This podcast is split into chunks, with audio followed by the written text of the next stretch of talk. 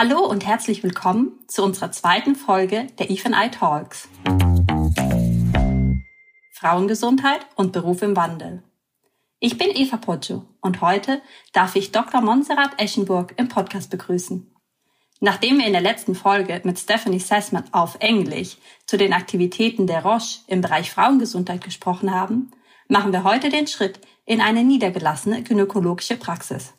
Und zwar nach Ratzeburg im Norden von Deutschland und ganz genau in Schleswig-Holstein. Hier arbeitet Frau Dr. Eschenburg mit ihrem Team in einer Praxis als niedergelassene Fachärztin für Frauenheilkunde und Geburtshilfe. Diese Folge wird also sehr konkret. Heute geht es um die Unterstützung, die wir Frauen erhalten können bei unseren Frauenärztinnen und Frauenärzten. Frau Dr. Eschenburg bietet übrigens auch über Eve I Beratungstermine an. Solltet ihr also noch keinen Termin gebucht haben, lade ich euch ein, dies direkt nach dem Hören der Folge zu machen. Denn die Plätze sind begrenzt, aber es sind noch einige da, also beeilt euch. So, aber jetzt genug mit der Einleitung. Liebe Monsi, ich freue mich sehr, dass du heute hier im Podcast dabei bist. Ja, hallo Eva, ich freue mich auch wirklich sehr. Vielen Dank für die Einladung. Ich habe es ja vorhin schon erwähnt, du arbeitest als niedergelassene Frauenärztin in einer Praxis und du bist also für viele Frauen die erste Ansprechpartnerin, wenn es um Themen wie Wechseljahressymptome oder Menopause geht. Sag mal, wie sieht denn ein typisches Erstgespräch in deiner Praxis eigentlich aus? Und mit welchen Themen kommen denn die Frauen zu dir? Ja, das ist tatsächlich ähm, unterschiedlich. Gestern kam beispielsweise eine 48-jährige Patientin zur ganz normalen Krebsvorsorge. Gar nicht mit dem Thema Wechseljahre, sondern sie kam ganz normal und ich fragte, wie es ihr geht und sie sagte, ja, ich wollte das auch mal ansprechen. Irgendwas stimmt nicht mit mir. Irgendwie, mein Körper verändert sich. Ich habe nichts verändert an meiner Ernährung und trotzdem habe ich zugenommen. Und ich merke, dass ich deutlich leistungsärmer bin, dass meine Gelenke schmerzen, ich nicht gut schlafe und mein Mann hat auch gesagt, dass ich von der Stimmung her sehr reizbar bin. Und das wollte ich einfach heute mal ansprechen. Ich weiß nicht so richtig, meine Periode kommt noch ganz normal. Ähm, und ich kann mir nicht vorstellen, dass das jetzt schon was mit den Hormonen zu tun hat. So steigt das manchmal ein, dass man so denkt, ja, ähm, irgendwas ist komisch, aber eigentlich bin ich doch noch gar nicht in den Wechseljahren. So. Und andere Frauen kommen aber mit ganz konkreten Wünschen. Manchmal auch hat der Hausarzt die so ein bisschen gelenkt, also dass sie sagen, ja, ähm, ich habe irgendwie depressive Verstimmung, irgendwas stimmt nicht mit mir. Und der Hausarzt hat gesagt, ich soll jetzt mal zur Gynäkologin gehen. Das sind auch sehr viele Patienten, die dann zu mir kommen. Oder andere, die wirklich ganz konkret mit dem Wunsch kommen, wissen sie, nee, also jetzt ist es da, ich fünfmal am Tag, ich muss mich anziehen, ausziehen, ich kann nicht mehr schlafen, ich muss dreimal in der Nacht meine Kleidung wechseln, ich brauche jetzt sofort Hilfe. Und da schauen wir natürlich immer sehr individuell, wo steht denn die Frau jetzt gerade, wie bei der von gestern da geht es ja auch darum, die Frau so ein bisschen abzuholen, ihr zu sagen, das ist ein ganz normaler Prozess und dann zu schauen, wie kann man Schritt für Schritt dann ein bisschen unterstützen. Genau. Super, also doch sehr, sehr individuell auch äh, für jede Frau das, was sie gerade in dem Moment braucht. Ähm, bevor wir da nochmal tiefer eintauchen, ich glaube, es wäre nochmal ganz wichtig zu klären, weil wir beide haben jetzt zwei Wörter benutzt, die im Deutschen ja auch echt äh, beide im, jeden Tag so im Gespräch benutzt werden. Und das sind die Wörter Menopause und Wechseljahre. Kannst du bitte diese zwei Begrifflichkeiten nochmal erklären? Weil ich glaube, wir benutzen die echt irgendwie als Synonyme, wenn man so im Gespräch zum Thema ist. Aber medizinisch gesehen gibt es ja da doch schon die eine oder andere Feinheit zu unterscheiden, oder? Ja, genau. Also Wechseljahre werden ja von den meisten Leuten als etwas empfunden, wenn die letzte Regelblutung schon gewesen ist, also sie keine Blutung mehr haben.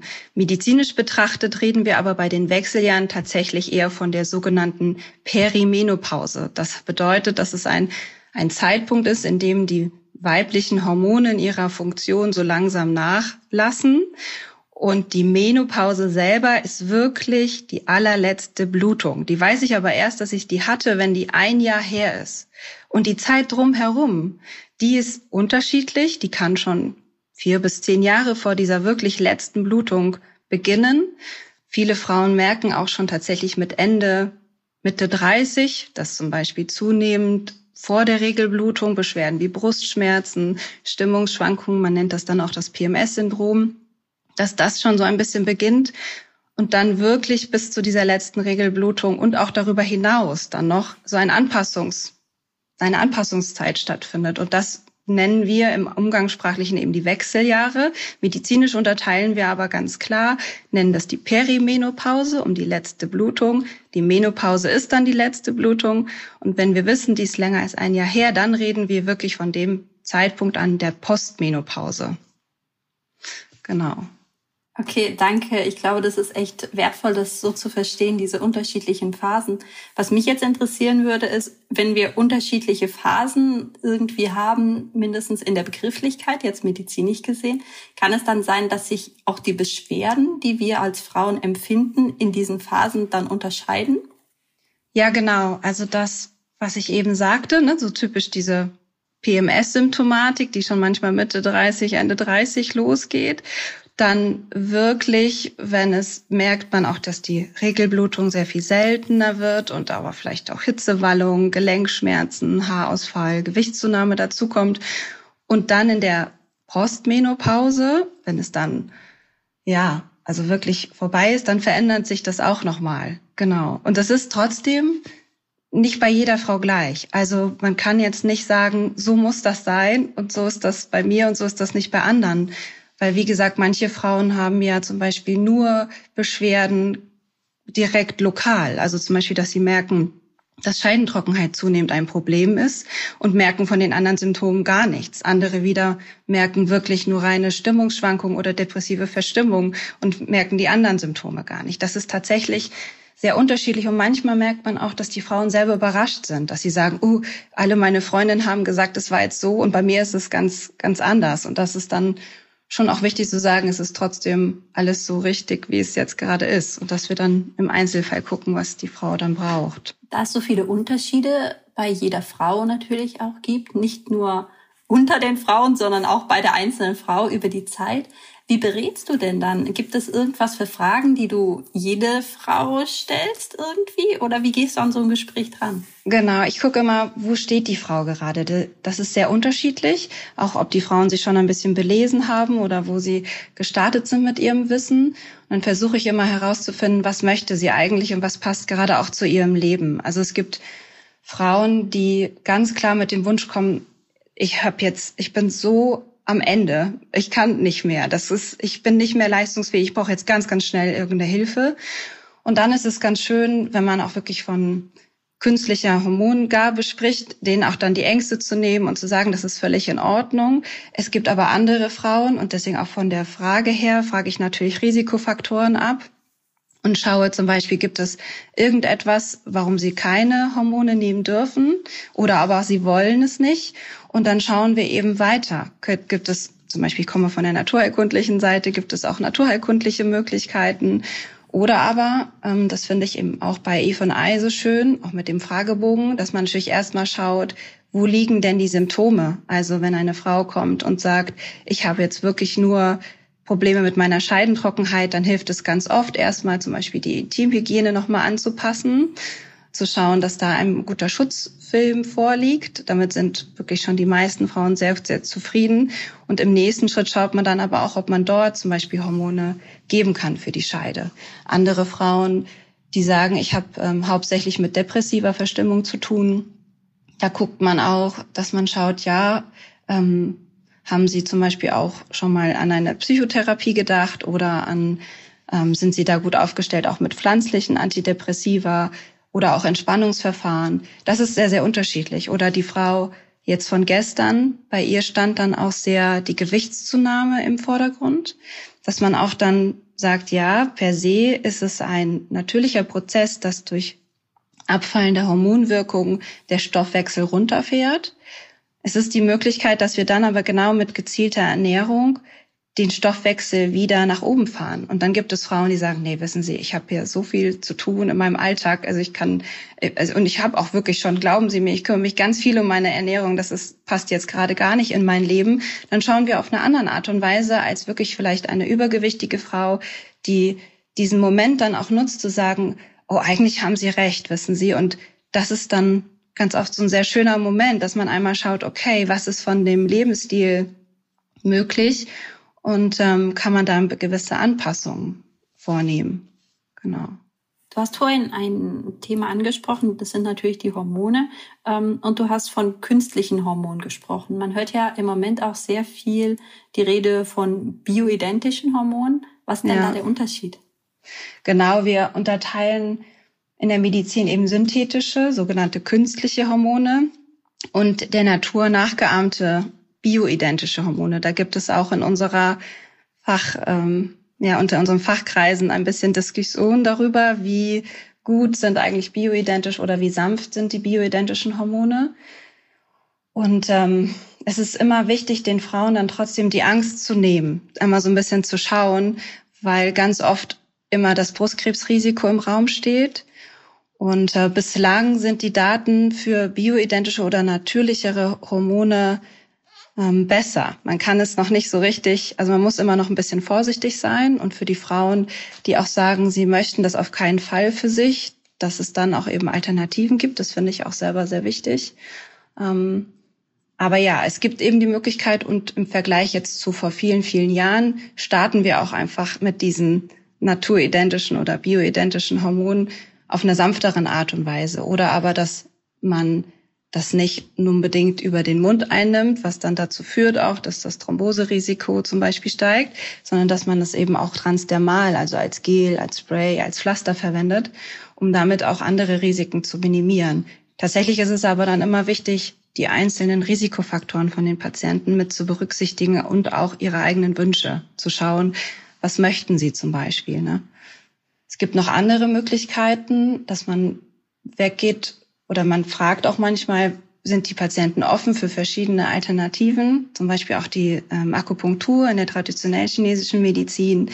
Und auch immer mehr Frauen, wenn es um die Ernährung geht, sind da auch sehr offen für zum Beispiel ayurvedische Ernährung. Das ist ganz schön. Oder aber auch Entspannungsverfahren, ne? dass man da immer so ein bisschen schaut, was ist da für die einzelne Frau dabei. So, ja ich bekomme so das Gefühl, dass wenn man zu dir in die Praxis kommt, du eigentlich nicht nur ganz strikt jetzt die gynäkologischen Themen mit der Frau dann besprichst, sondern auch so ein bisschen über den Tellerrand schaust. Was braucht die Frau sonst besonders in dieser Phase? Wie wichtig ist es denn besonders in der Phase der Wechseljahre halt nicht nur auf die Hormone zu gucken, sondern eben auch zu schauen, ja, was kann man sonst noch machen, äh, damit es einem besser geht. Und wie, wie machst du das, dass du, hast du dann irgendwie ein Netzwerk von Experten, wo du hinverweisen kannst, zum Beispiel für Ernährung?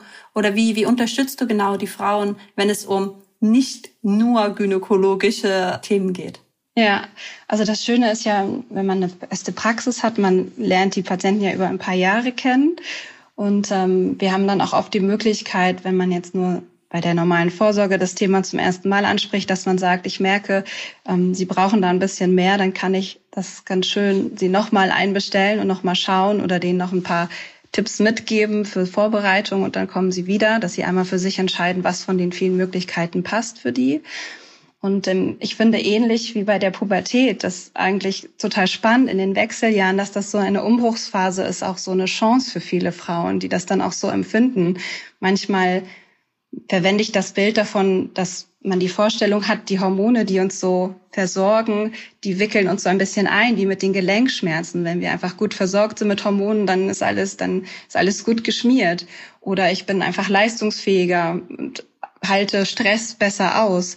Und wenn die Hormone so langsam abfallen und wir merken, okay, das stimmt alles, das fühlt sich anders an, dann ist ja manchmal nicht die Hormone, dass die das vorher ein bisschen verdeckt haben, das Problem, sondern die Ursache ist auch auch wirklich da. Also, dass man dann einmal schaut, okay, diese Frauen sind dann in dieser Phase sehr offen dafür zu gucken, wo stehe ich jetzt zum Beispiel gerade, was will ich jetzt in meinem Leben, was will ich in meiner Partnerschaft, was will ich beruflich. Und ähm, wenn die dann dafür offen sind, das merkt man ja in dem Moment, dann kann man gucken, gibt es da etwas, worin ich sie unterstützen kann zum Beispiel. Und das ist dann manchmal nicht in diesem sofortigen Moment der Fall, sondern das kommt manchmal auch ein Jahr später, wenn man dann sich entscheidet, zum Beispiel mindestens vorübergehend ähm, eine Therapie zu verwenden und dann zu gucken, okay, ist man dann doch vielleicht nochmal offen für eine Psychotherapie oder für eine Paartherapie oder für Ernährungsumstellung und Sport. Das ist total, ja, es ist total schön, dann die Frauen so zu begleiten, wenn sie das denn möchten. Und ein Netzwerk ist da total wichtig, weil Ich bin zwar Expertin als Gynäkologin, aber ich bin keine Psychotherapeutin, ich bin auch keine Ernährungsmedizinerin oder Ernährungsberaterin.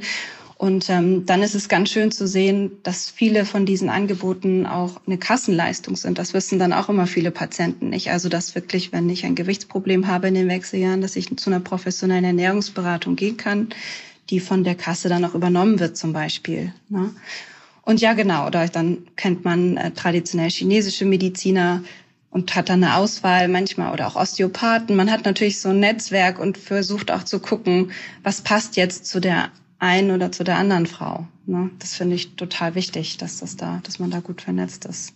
Sehr spannend, wie, wie breit da auch die Möglichkeiten sind, äh, damit es einem besser geht in den, in den Wechseljahren. Wie sieht's eigentlich danach aus, jetzt in der Postmenopause, ähm, wenn man vielleicht auch nicht mehr so viele Symptome hat. Äh, ich hoffe, das kommt dann auch zu einem bestimmten Moment, dass mhm. diese Aufbruchsphase ja dann wieder in ein neues Normal übergleitet. Ähm, aber wie sieht es denn dann aus? Äh, kommen die Frauen dann auch weiter zu dir oder braucht es das eigentlich noch, Untersuchung und Besuche bei äh, einer Frauenärztin? Ja, und das ist mir total wichtig. Also ganz viele Frauen denken, wenn ich keine Regelblutung mehr habe und ähm, auch vielleicht zu den Glücklichen gehöre, die gar keine Beschwerden hat, das darf ja auch sein, dass sie dann denken, na jetzt habe ich meine Periode nicht mehr, jetzt muss ich gar nicht mehr zur Vorsorge kommen. Und dabei ist es tatsächlich so, es wird immer wichtiger. Also wir haben das große Glück in Deutschland, dass unsere Früherkennungsmaßnahmen für uns Frauen sehr gut aufgestellt ist und dass ja leider immer noch Brustkrebs unsere häufigste Krebserkrankung ist.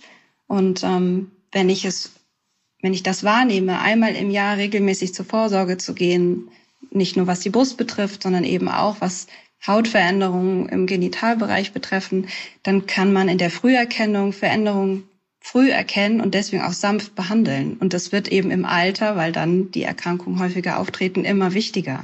Ne? Genau, also bitte, bitte an alle Frauen ne? und jede jede ältere Frau, die man gern hat, ähm, man tut ja wirklich was Gutes, wenn man die zu den Frauenärzten und Frauenärztinnen schickt zur Früherkennung, weil eben das richtig gut ist, wenn man die, die Veränderung frühzeitig erkennt und dann eben auch sanft behandeln und eben oftmals heilen kann. Ne? Das ist eben das große, das große Geschenk, ja. Ja, super. Vielen Dank, liebe Monsi, auch dieses wichtige Thema der Vorsorge auch nochmal aufgebracht zu haben. Genau. Und ganz besonders vielen Dank, dass du heute hier im Podcast mit dabei warst und dir die Zeit genommen hast für, für dieses Gespräch. Ja, ich danke auch. Es hat viel Spaß gemacht. So, das war's für heute. Ihr wisst, wenn ihr Feedback oder Wünsche an den Podcast habt, meldet euch gerne. Wir hören uns wieder in zwei Wochen. Professor Dr. Andrea Rumler, wissenschaftliche Leitung im Forschungsprojekt Meno Support, wird dann als Guesting bei uns sein und darüber sprechen, wie wichtig es ist, dass ein Transfer zwischen Wissenschaft und Industrie stattfindet und wie lebensphasenorientierte Gesundheitskonzepte für Frauen aussehen könnte. Bis zum nächsten Mal und bleibt gesund und munter in der Zeit.